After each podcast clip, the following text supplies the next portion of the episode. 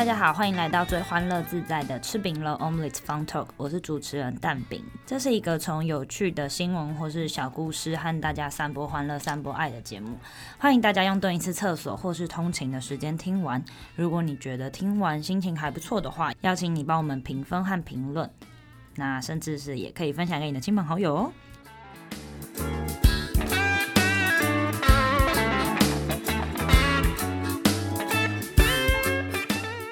今天的单元是爽聊新闻。这次要和大家分享的话题有两个，第一个是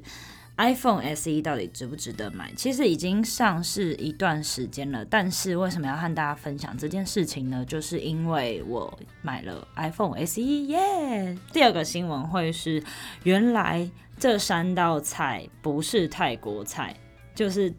打破大家对泰国菜的思维，到底哪三道不是呢？我们今天会跟大家细聊。那首先从 iPhone SE 的这个新闻来聊聊，就是最近有很多人就是。在那个网络热度上面讨论很高的，就是到底 iPhone SE 值不值得买？好，那讲到 iPhone SE 呢，为什么我会买 iPhone SE 呢？其实不是我自己花钱买的，是我男朋友耶这是我今年的生日礼物。可能有些人会觉得生日礼物不就是应该要有惊喜嘛？但因为我本人就是非常务实的金牛座，所以我们就是其实都会事先讨论要送给对方什么，因为我觉得。我觉得送礼这种事情就是千万不能踩到雷，但也要看啦。每一个星座、每个女生或男生，他的个性都不一样。像金牛座可能真的就是比较在意说，你送我的东西我是真的用得到。所以如果说各位男性朋友，如果你有在追金牛女的话，你要不就是给她非常实用的东西，要不就是从他的日常生活去发现他有没有需要什么东西。你不要送一个浮夸不实的，即使再大的惊喜，他都不会开心的。好，离讲远了。那现在要讲到就是那个 iPhone SE 啊，因为像我其实也不太喜欢称这支手机是 SE，因为其实对我来讲，它可以叫 SE New 或是 New SE 或者是 SE 二，因为毕竟其实前面也有另外一款 iPhone SE，那那一款就是呃 iPhone 五的造型，对，它是比较立体的那个边框，比较方正的边框，也是以前就是贾伯斯还在世的时候的经典边框款式，那。其实我真的超爱那种款式的，就是我觉得现在的圆边都让我觉得很厌恶，对，因为因为我就是原来就是喜欢小手机的那个派别，那但是你也知道现在已经各厂都不太愿意再出小手机了，所以基本上只要是智慧型手机，我就是得要接受它变就是四点七寸以上的这个规格，对，就是虽然。虽然没有办法继续是 SE 的四寸小手机，但在破五寸前的最后挣扎。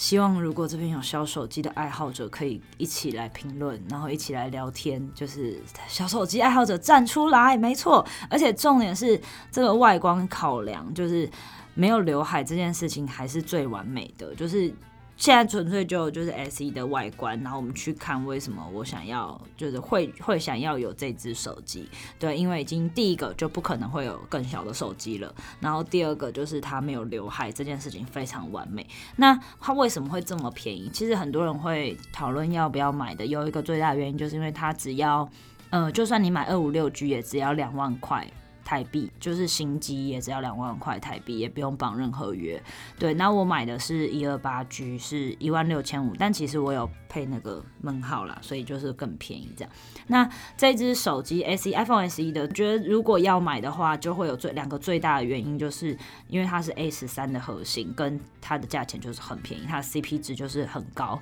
那很多人会说为什么那么便宜？因为简单来说，它就是 iPhone 八的外表嘛。对我来说。我不知道是不是真的，但我自己猜测，两个 SE 就是在用前一款卖不掉的圣料的外壳 在做啊，因为它跟 iPhone 八外表就是一模一样。对，那如果说有人在考虑它有没有双镜头这件事情的话，因为双镜头像 iPhone 十一就是双镜头嘛，它就是会插在应该是比较。夜拍的模式会比较强大，对，但因为我个人在拍照这一块，因为我自己还有一个文青的相机，就 Ricoh 的 GR Two，所以我其实我觉得双镜头对我来讲需求也没有很大，就只要拍得出景深，近拍也还不错，我觉得就够了。所以如果说你跟我一样是这个需求的话，重点是你也不想要再接受大手机的话，我觉得 SE 算是一个还不错可以入手的的东西。对，我觉得啦，对，那当然大家有自己的考量咯。那目前用起来的感觉就是，我觉得都还蛮顺手的，除了就是我手真的比较小，所以就是，而且我又很喜欢单手打字，所以就除了那个打字手很酸之外，其实其他都没什么可以挑剔的。好，而且其实我这个心得呢，就是在我今天看到的一则新闻里面也有验证了我的说法。今天是录音的时间是五月六号，就是这个新闻是新的 iPhone SE 全球热卖，库克曝曝光的曝，两种人在买，一种就是小荧幕的爱好者耶然后一种就是安卓的用户跳槽。但其实安卓用户跳槽这件事情我蛮存疑的，因为。照理来说，同样的价位带 Android 的手机，应该可以买到更多功能更强大、相机更强大的来讲，除非就是一些可能本来用 Android 想要想用 Apple 的服务的人，对。但我个人觉得第二项应该没有那么多吧。但总之，他们的数据传出来就是销售佳绩，而且是在就是新冠肺炎疫情的影响下，它的销售还是很好。这件事情蛮厉害的。他们就说。呃，库克在接受德意志银行分析师采访的时候表示，对于新的 iPhone SE 在全球热卖感到相当满意。他说，该机款主要的客群来自小荧幕手机的爱好者以及从 Android 阵营跳槽的客户，并指出新的 iPhone SE 适合全球任何一个市场，尤其在平均收入偏低的地区销售会更加亮眼。相信会有很多人因此转到 iOS 阵营。没错，我就是那个。收入比较低的那个地区，就是我本人，我那个人不是我地区，台湾，我相信还是有很多有钱人的。所以呢，其实如果你跟我一样有预算的考量，然后你的那个双镜头的需求并不大的话，其实 iPhone 的镜片真的很够用哦。但还要考量一点啦，就如果你很期待五 G 的那个资源的话，它就是没有这样子。但我个人觉得五 G 五 G。五 G 要在台湾盛行，可能还没那么快，到时候你可能也已经想要换新手机了，所以我觉得应该不用考量这么多。嗯，好，那第二个想要跟大家分享的小故事是，算一个最近网络热度蛮高的 YouTube 影片，它是来自那个一个泰国的 YouTuber，他叫做娘娘。这个 YouTuber 他是一个泰国的华裔，他叫。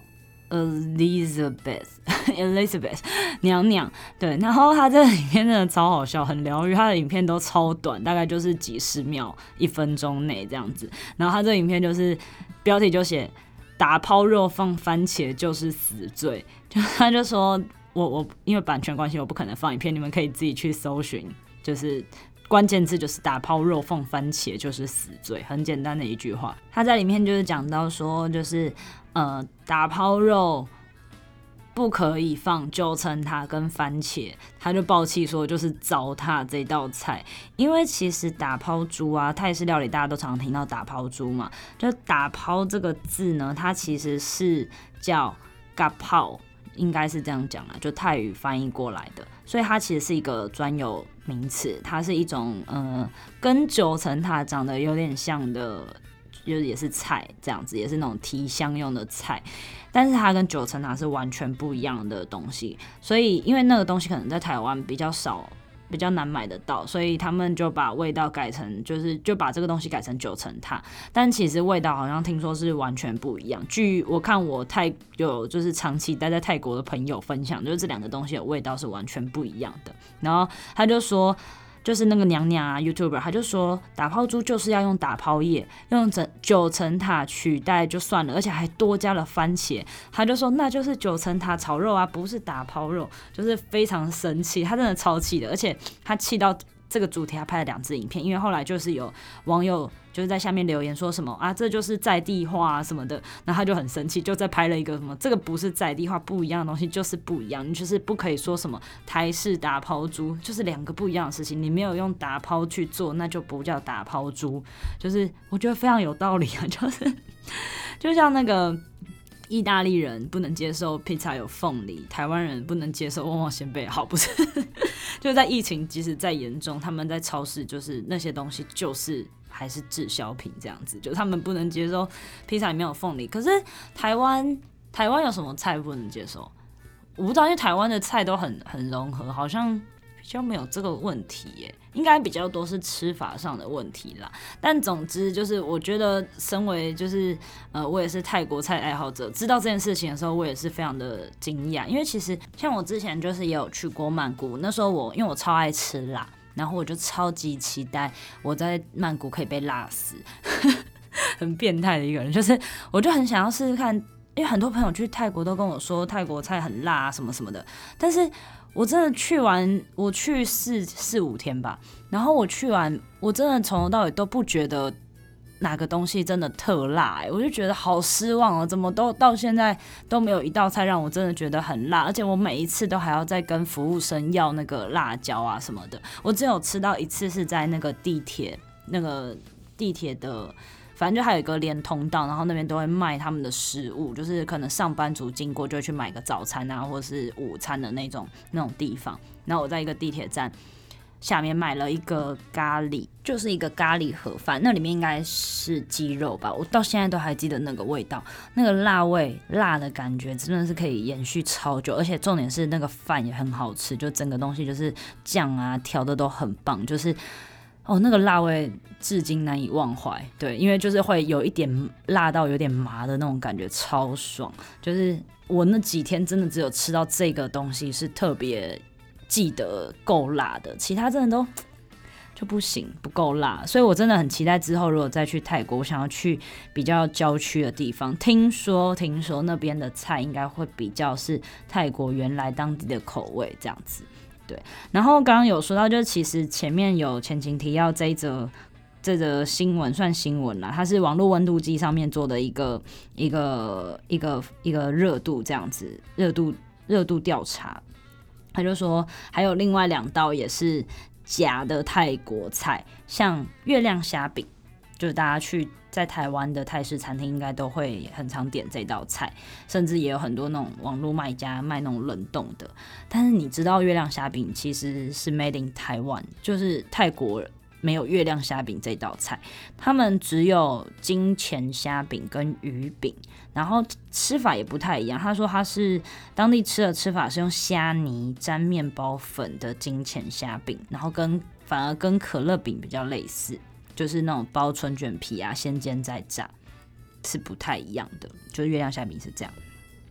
但是因为就是那个月亮虾米这道菜在台湾太红，就我刚刚说，其实现在可能曼谷啊，或是一些比较热门的城市，泰国的城市，它也会迎合就是观光客的口味。还有另外一道椒麻鸡，椒麻鸡其实就大家应该也都吃过，就是炸好的鸡腿啊，一整那种鸡腿排，然后再加那种酸辣口味的淋酱。这样，那吉柠檬，其实像椒麻鸡也是最早的起源是云南的水煮菜系。那因为云南就离泰国很近嘛，那因为后来就那个菜就传入台湾，然后所以其实其实就就泰国餐厅也都看得到。而且而且如果大家有有仔细看的话，很多餐厅或者一些小吃店，他们不会特别写泰国料理，就是泰国云南混合，甚至有一些越南口味也会放在一起。因为我觉得台湾人。很有趣，我觉得台湾人在吃上面就是很多种东西都可以吃成很台湾的口味，我个人是这样觉得啦，所以也也没有不好，就台湾可能就会发展成另外一种。回到 YouTuber 娘娘讲的，就如果你要说你是打抛猪，你至少也要放个打抛叶吧，就是你要还原也还原的像一点，我觉得合理啦。就这件事情来讲，我觉得这个评论是非常合理的一件事。那今天最后一个话题，想要跟大家聊聊，就是母亲节要到了，没错，就是母亲节到底要送什么呢？网络温度计也有分析十大妈妈最爱的礼物，那我也懒得讲那么多了，讲十大没什么意义，就是直接讲前五名好了。第五名就是包包皮夹这样子，就是一个呃花钱都会想到我送一个好的包包，让妈妈在花钱的时候都会想得到你。第四个就是平板或者电脑，妈妈应该需要的是平板吧，我猜，就是她如果要追剧啊，就可以不用一直看着小荧幕。那第三个就是手机，如果你的妈妈还不会用智慧型手机的话，我真的觉得很需要教她，就是你们可以增进。我觉得智慧型的产品出现，三 C 的优化啊，科技的发达，这些真的其实是为了要拉近人的距离，不是要疏远人的距离，所以。请大家多跟妈妈讲话，好感人啊！好，第二名就是那个十大妈妈最爱的礼物的第二名是现金。我个人也是认为这是非常实用的。就是要是我哪一天当了妈妈，我也会希望我的小孩直接给我现金。记得要放的是蓝蓝的钞票，放进红红的纸袋，不是红红的钞票放进红红的纸袋，因为蓝蓝的钞票面额比较大，相信妈妈都会很开心。那第第一名呢，就是旅游，无论是国内或是国外，其实因为很多妈妈可能都很忙，不管爸爸妈妈都一样，他们都可能都很忙，都不会去自己想到要花这个钱。那其实他们也都是年轻的时候辛苦很久，把大家拉拔长大，所以可能当他们有一些时间的时候，他们可能不一定自己会去规划这些出游的行程，或者觉得很麻烦啊、花钱啊什么。可是如果是你直接揪他，你直接带他去。现在不适合出国啦，就是当然就是可能国内的旅游可以安排一下，然后不要去太多人的地方，这样子。就是如果是你由你来规划，然后你问他的时间，然后你帮他订东西、安排行程等等的，他一定会很开心。就是起码他会感受到你是想要。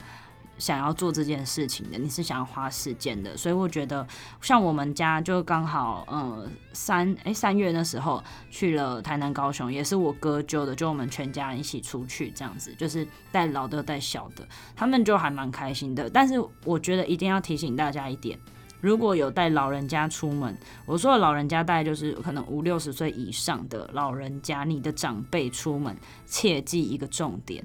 他们真的很不耐走。所以行程排少一点，一天排个两到三个其实就很够了。反而是真的要为他们挑一个住起来比较舒服的饭店啊，或者是民宿也当然 OK，但你真的就是要挑那种评价好一点的、床好一点的，在这上面多花一些些钱，真的会让你接下来的日子比较好过，相信我。好，所以这是